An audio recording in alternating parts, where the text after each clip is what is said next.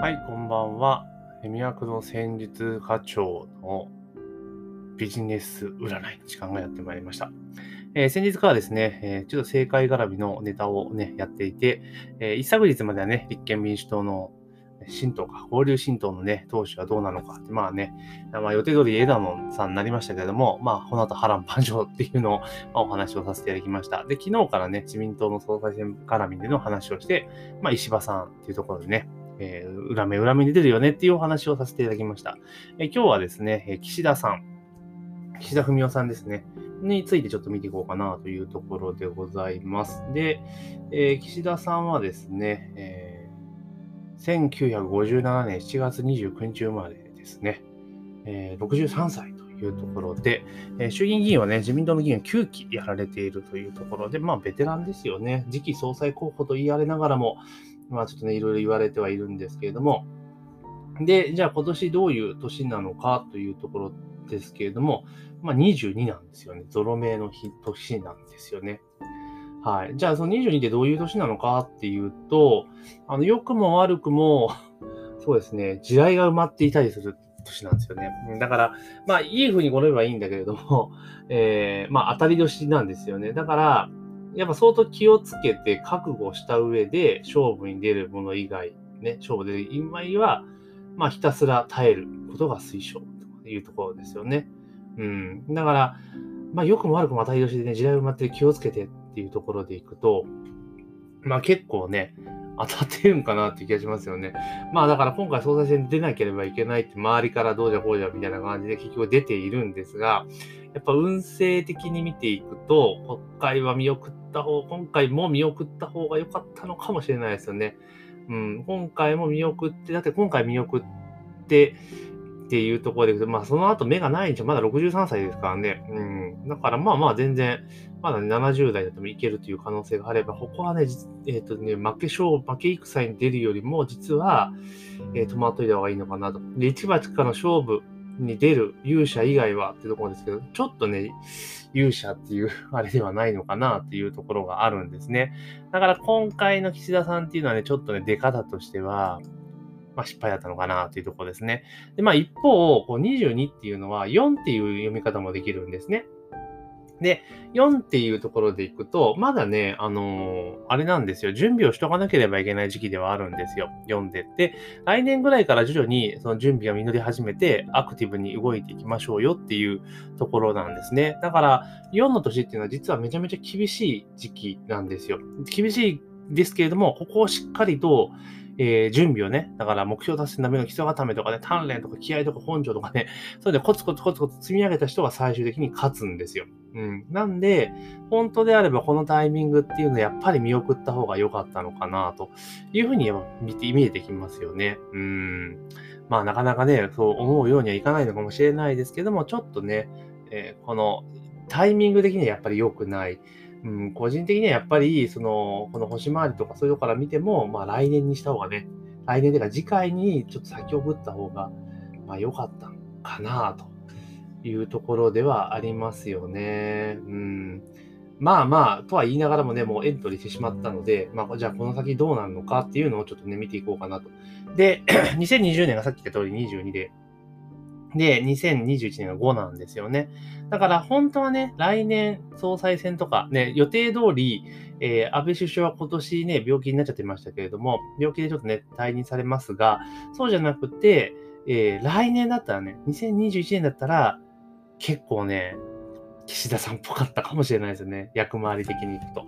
なのでやっぱね、こういうのってやっぱ運命なんでしょうかね。うん、っていうところで、まあどうなんでしょうか。じゃあそういうことを踏まえてですね、じゃあタロットがどう見てるのか。まあ結局ね、総裁選とかのいうところでいくと、まあ下馬評でいけばね、もう完全に菅さんがね、まあ一着一着ですよっていう話ですが、でもあれですよね、安倍さんがあのね、復帰した時っていうのは下馬評で言ったら、安倍さん全然ダメだよって言われてた中で安倍さんが当選したってことを考えると、まあ、実際蓋開けるまではわからないんですけれども、ただ今回に関して言うならば、まあ、ほぼ先は見えているかなというところですよね。うん。だからね、ほんとね、来年だったらよかったね。だからそういうことを見ていくと、やっぱりね、運って結構重要だったりするんですよね。タイミングとか。うんまあ明日ね、菅さん見たときどうなるのかっていうところなんですけど、ではね、タロットでちょっと見ていきたいと思いますね。はい。思います。はい。はい、じゃあ、いきますね。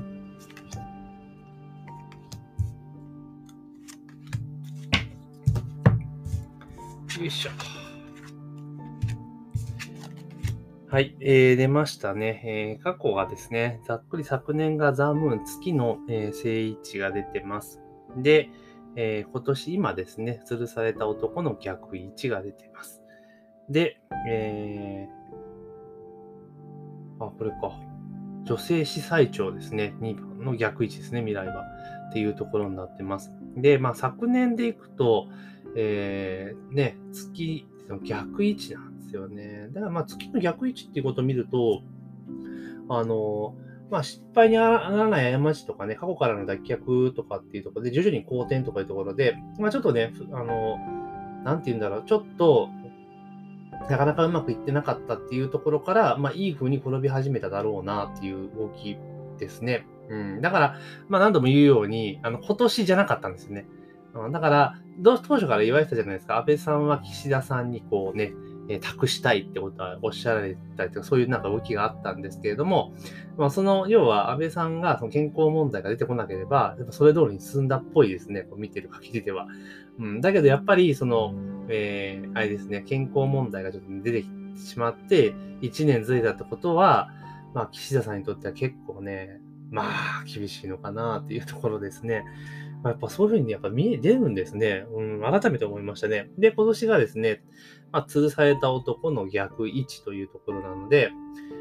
まあ、だから結局ね、あの、我慢に限界来たんでしょうね。その、なんだろう、今年もだから、あの、ね、見送った方がいいとかで、いうところで、いろいろあったにせよ、でももうここで自分が出ていかなきゃまずいぞっていうところがあったのかもしれないですよね。うん。だって政治家やられて9期されていて、まあ、それなりのね、養殖についている方なので、まあ、ここを逃したらいかんっていう焦りが多分あったのかもしれないですね。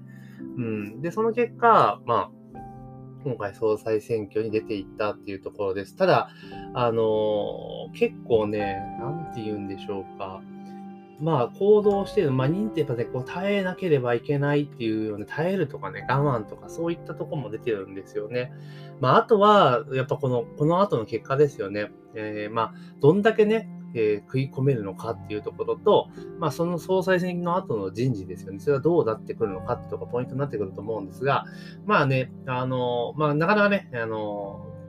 今のね、情勢でいくと厳しいところですけど、やっぱ最後まで、えー、しっかりとやりきられたら、あの、その後っていうのは、で来年から運気が好転していくので、まあ、いい流れになれるのかなと。だから、今回ね、菅さんが多分行くでしょうけど、菅さんの後っていうところを狙っていけるのかなと。だから、ここをしっかりとね、うまく乗り切っていく。ただ、逆にここに、ここのところをうまく乗り切れないと、次の時は今度若い勢力が出てくるので、そこにやられてしまうリスクが多分あるかなっていうところですね。やっぱりね、ぱり来年だったらね、全然違ったんだろうなというふうに思います。で、えー、最後ね、来年、来年以降ですね、女性司祭長の逆位置です。はい。で、これはですね、やっぱり、うん、来年はやっぱ消極的になっちゃうんですかね。この、やっぱ総裁選の結果を受けて、ちょっとね、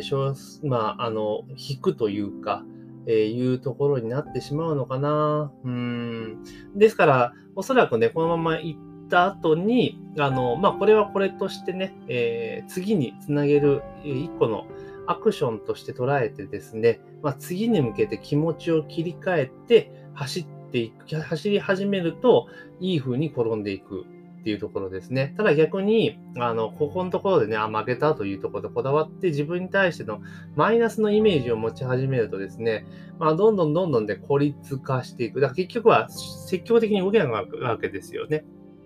消極的なアクションになっていってしまうので、まあそうなってくると、